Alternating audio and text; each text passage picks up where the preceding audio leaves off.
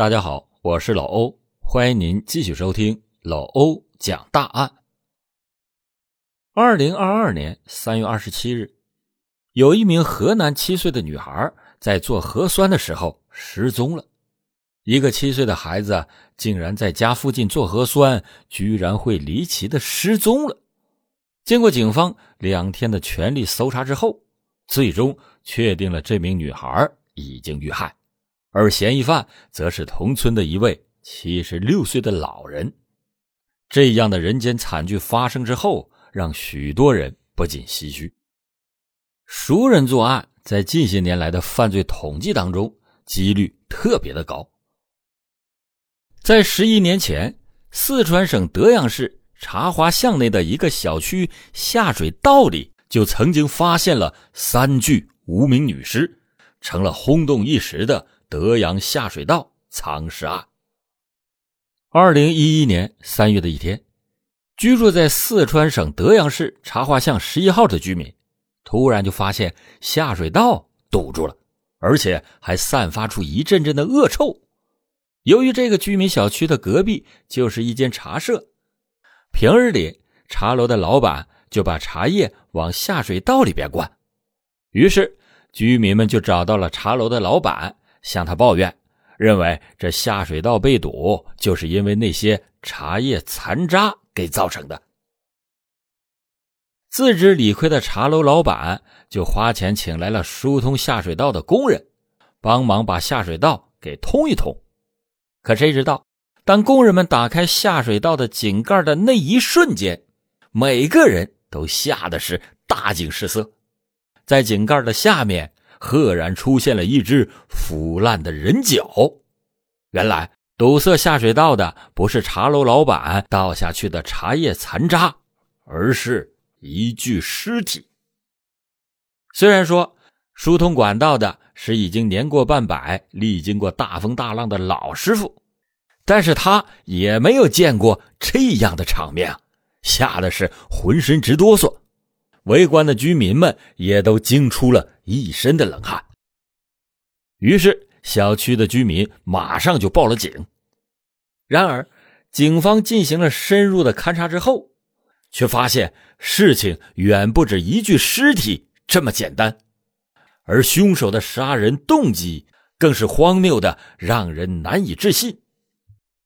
警方接到报警以后，德阳市公安局的民警。立即对这个出现了尸体的下水道进行了挖掘，这越挖就越让所有的人感到毛骨悚然。这个下水道紧邻小区的门卫室，下面是一个化粪池。为了隔离臭味，门卫室的地面与化粪池之间有两层井盖，被发现的尸体就在中间的夹层里面。当尸体被发现的时候，尸体已经是完全腐烂。经过警方两个小时的挖掘，一堆衣物和森森的白骨就出现在了众人的面前。当警方把白骨拼接完成以后，正好是一个人的骨架。这具尸骨的骨头呈黑色，头盖骨覆盖着一团长长的头发，盆骨处比较宽阔。经过法医鉴定。尸骨没有明显的伤痕，是一名女性，死亡的时间应该在两年以上。可让人不解的是，这个小区正好是位于德阳市的一个闹市区，门口有很多大大小小的茶楼，这里边每天都是人流如织，热闹非凡，怎么可能会突然的出现一具女尸呢？死者是谁？凶手又是谁呢？欢迎您继续收听老欧讲大案。就在大家惊魂未定的时候，更恐怖的事情又发生了。通过民警的进一步侦查发现，小区下水道井盖一共有两个，除了门卫室门口有一个，在门卫室里面还有一个。乍一看，这个门卫室没有什么特别的地方。总共一大一小两个房间，房间里边非常的昏暗，堆满了各种各样的杂物，墙壁上还滴着水。但是在民警的眼里，这个门卫室里有一个地方显得格外的特别，那就是门卫室里的另一个下水道井盖，居然有人用水泥给涂抹过。这用水泥涂抹过，就说明这个井盖曾经被人打开，然后又给封上了，而且是准备将它永久的封上，这就极其的不符合常理。那么，这个被水泥涂抹过的井盖下面会不会隐藏着什么不可告人的秘密呢？随后，民警就想办法把这个下水道井盖给打开了。果不其然，这个井盖下面也隐藏着更加惊人的秘密。当井盖被打开的那一瞬间，一股刺鼻的腥臭味扑面而来。又一具尸体赫然的出现在了大家的眼前，这仍然是一具腐烂的尸体，剩下的还是一堆白骨。随着挖掘的深入，警方觉得这个下水道井盖下面所藏匿的秘密似乎还不止眼前看到的这些，因为他们在底部又发现了一个人的头骨。五分钟以后。第三具白骨也被挖掘出来，随着挖掘出来的还有一件女士的内衣，加上在门卫室门口的下水道中发现的女性尸骨，三具尸骨都被凶手放在了下水道的夹层当中。被藏尸的时候，三个受害人都几乎是一丝不挂，他们的衣服只是简单的盖在了尸骨上。经过法医对这三具尸骨进行了指骨连接，推断出来，一号尸骨大约十八岁，二号尸骨大约十六岁，三号尸骨大约三十八岁，而且全都是女性，死亡的时间也都是在两年以上。一个闹市小区的小小门卫室的下水道里边，居然会藏有三具尸体。这么多年以来，住在小区的居民对此竟然是一无所知，根本就毫无察觉。这想起来都令人头皮发麻。这起案件立即的就震惊了整个德阳市。这些死去的女人究竟是什么人？她们因何而死？凶手又是什么人呢？警方马上对此展开了分析调查。小区门口是热闹的市区。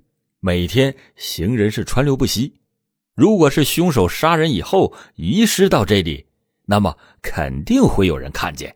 而且现场挖掘出来的尸体呈蜷缩状，没有尸僵的迹象，所以没有尸僵的迹象，所以门卫室很有可能是第一凶案现场。经过法医鉴定，死去的这三个女人的死亡时间。都是在两年以上，甚至更早。但是经过警方调查，这些年周围的居民都没有听到任何异常的声音。那么又是谁把他们无声无息的杀死在这里呢？这三个女人又是谁呢？由于案发的时间距离现在时间太久，已经没有办法检查出来任何的血迹、指纹。但是。既然三个女人都死在这里，她们和这间门卫室肯定有着神秘的联系。那么，这个阴森的门卫室里究竟都住过谁呢？德阳市公安局刑侦大队的侦查员们把历年的从两千年到二零零一年所有的门卫室的工作人员或者是物管人员进行了走访，了解到这个门卫室里。曾经住过网吧的网管、工地的临时建筑工，还有一个年过半百的门卫老头。然而，对于他们的印象，住在这里的居民都非常的模糊。再后来，这个门卫室又空闲了很长一段时间，到底还有谁住过，都已经记得不是很清楚了。就在事情陷入到困境的时候，转机出现了。在警察排查的过程当中，负责失踪人员调查的这组民警有了一个发现：中江县的一名陈姓的男子曾经向警方报案说，他的妻子谢芳在二零零六年六月份的时候突然就失踪了，至今也没有找到。而这个谢芳，她的年龄、身高以及体态特征都与其中的一具年龄约在三十八岁的尸骨非常的相似。谢芳的丈夫说，零六年的腊月二十三那天。他从老家回到了德阳，回到出租屋的时候，发现妻子不在家，他就给妻子去了个电话。妻子说：“啊，他正在买菜，大约半个小时以后就可以到家。”自从那之后，她的丈夫就再也没有等到她，一直是杳无音信。很多人都认为谢芳是因为有外心跟别人私奔了，直到五年后。在大家已经渐渐淡忘了谢芳失踪一事时，突然有一天，她的丈夫在醒来的时候告诉大家，他做了一个奇怪的梦，在梦中谢芳已经死了，她还披着头发告诉丈夫说她很冷。当她的丈夫把梦境告诉自己的岳母的时候，岳母长叹了一口气说：“人可能不在了。”对于自己妻子的失踪，他一直觉得事有蹊跷。这托梦一说，尽管很迷信，但却更让他坚信自己的妻子肯定出事了。于是他这才报了警。警方立即来提取了谢芳父亲的生物检材，做了 DNA 的比对。很快，这个比对结果就出来了。确定了，在茶花巷十一号门卫室里边发现的第三具白骨正是谢芳，但是问题也就接踵而至：一个来自中江县的三十八岁的女人，怎么会不明不白的死在了德阳市的一个小区的门卫室里呢？这个时候，案发小区周边有一个居民的话引起了民警的注意。他说：“啊，进那个门卫室里的女人。”都不正经。那么谢芳来到这里做什么呢？他是来找门卫室里的什么人呢？在警方进一步的走访过程中，有一个人进入到了民警的视线，引起了他们的高度重视。这个人就是在此居住过，并且担任过小区门卫的赖兴发。从二零零三年到二零零八年期间。赖兴发一直在茶花巷十一号担任门卫，这个人有前科，坐过牢，犯的是强奸罪。那么，凶手会不会就是他呢？但是，这个赖兴发已经六十一岁了，一个年过半百的老人，真的会是这三起命案的凶手吗？据民警调查，这个赖兴发老人已经离开茶花巷三年了。他也是最后一个住在门卫室里的人。当初他为什么要离开？之后又去了哪里呢？在民警的调查中，还发现了一个事儿：周围有一个群众和这个赖兴发喝过酒。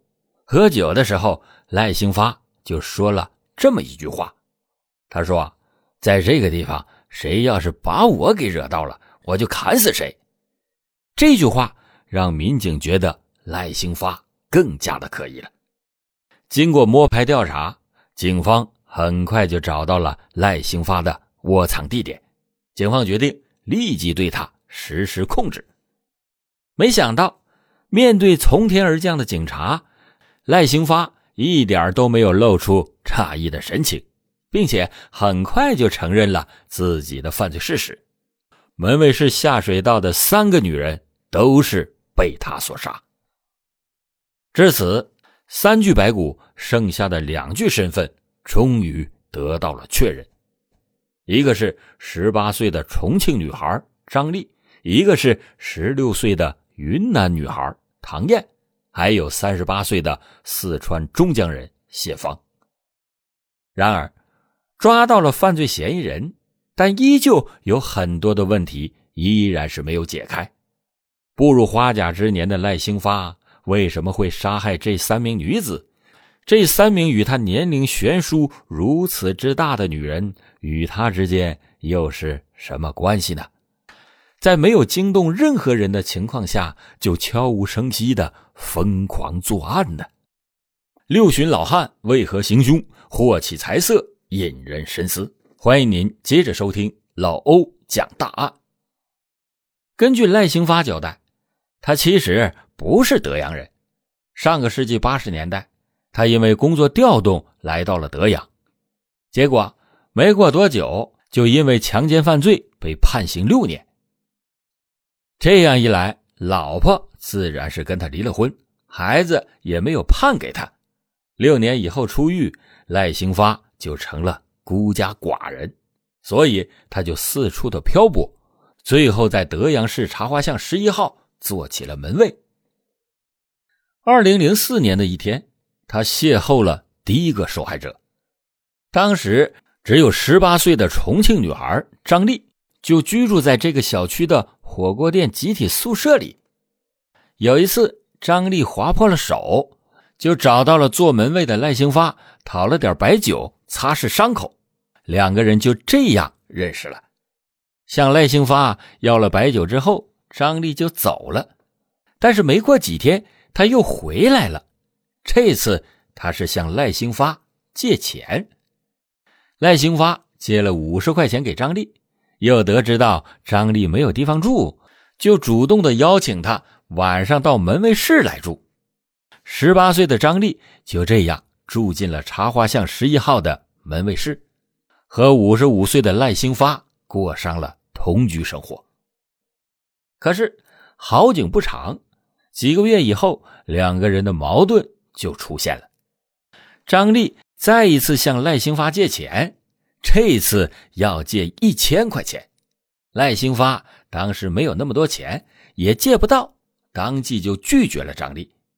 然而，张丽不经意的一句话，就彻底的激发了赖兴发在心中的恶念。张丽说：“你必须要借我一千块，少一分钱都不行，不然我就告你强奸。”据赖兴发所说。当时张丽吼这句话的声音比较大，他没有多想，就掐住了张丽的脖子。两三分钟之后，张丽就没了动静。意识到自己杀了人的赖兴发异常的冷静，因为那段时间整改下水道，在上水泥之前，赖兴发围观的时候知道了下水道是有分层的，可以巧妙的存放尸体。随后。他就把井盖给撬开，把张丽的尸体扔了进去。杀害了张丽之后，赖兴发依旧是若无其事的继续住在茶花巷十一号的门卫室里。张丽的失踪也没有引起任何人的怀疑。一年以后，也就是二零零五年的一天，第二个遇害者，十六岁的云南女孩唐艳出现了。这个女孩是来找人的，赖兴发就主动的问女孩要吃点什么，还给她买了包子。就这样认识了之后，唐燕就经常的来小区。一来二往的，唐燕也开始向赖兴发借钱。这次赖兴发又是借了五十块钱给唐燕，同时对他假意的关心起来。得知到唐燕没有地方住。又主动的邀请唐燕来门卫室住，同样的理由，无家可归的唐燕就这样住进了茶花巷的门卫室里。他全然不知那几天给他买包子吃的男人是一个大恶魔。没过多久，唐燕向赖兴发提出要求，说啊自己在这里没有手机，要求赖兴发拿一千块钱给他买一个手机。就这样，两个人因此而发生了争吵。这次，唐燕说出了张丽曾经说过的话。唐燕说：“不给钱就告你强奸。”这次，赖兴发同样是没有忍住，对唐燕下了毒手。由于门卫室的下水道的空间并不大，之前赖兴发已经塞进去了一具尸体，他发现已经再塞不下了。于是，赖兴发就把唐燕的尸体塞进了门卫室里面的下水道里，而这个藏尸地点离他的卧室仅有一墙之隔。之后，赖兴发继续的若无其事的进行着自己的门卫工作。又过了一年，二零零六年，第三个受害者谢芳出现了。这个女人曾经把赖兴发迷的是晕头转向。但是随后，同样的剧情又发生了。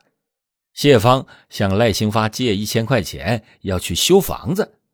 这次赖兴发依旧是没有控制住自己的情绪，捂住了谢芳的嘴巴，使劲的掐她的脖子，直到他气绝身亡。死后的谢芳同样被赖兴发塞进了之前放唐燕的下水道里。谁也没有想到，一个年过半百的老人，居然是这个连环杀人案的凶手，而且还跟尸体一起住了几年的时间。而更让人意想不到的是，赖兴发杀死这三个女人的原因，就是他们同样的向赖兴发借钱遭到了拒绝，用了同样一句“你不给钱，我就要告你强奸”去威胁赖兴发。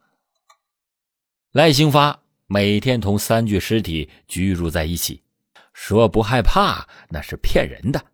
据赖兴发交代，每到夜深人静的时候，他的眼前总会浮现出三名女子临死之前的样子，让他心惊胆战。同时，他也知道，总有一天尸体会被发现，而自己也是无法逃脱。三个死者的贪财。给他们招来了杀身之祸，但是死无对证，这些事情都是赖兴发的一面之词。事实的真相究竟是什么？大概只有赖兴发自己知道了。然而，赖兴发杀害三名女子却是不争的事实，这也给大众，特别是独身女性敲响了警钟。出门在外，一定要保护好自己。不能因为对方长相老实或者年龄差距大就放松了警惕。赖兴发与三名受害者发生关系，无不是他利用了身处困境的人的心理来促成的结果。但是最后他却不能承担招惹这样女性的后果，而选择了杀害他们。今天老欧讲的这起案件，实在是一种藐视法律和道德的表现。到了最后。赖兴发被判处了死刑，虽然赖兴发最终受到了法律的制裁，可是三名女性却再也不能复生。老欧今天讲的这起案件，给所有的女性都敲响了警钟：天下没有免费的午餐，必须要时刻的提高警惕。好了，感谢您收听老欧讲大案，老欧讲大案，警示迷途者，唤醒梦中人。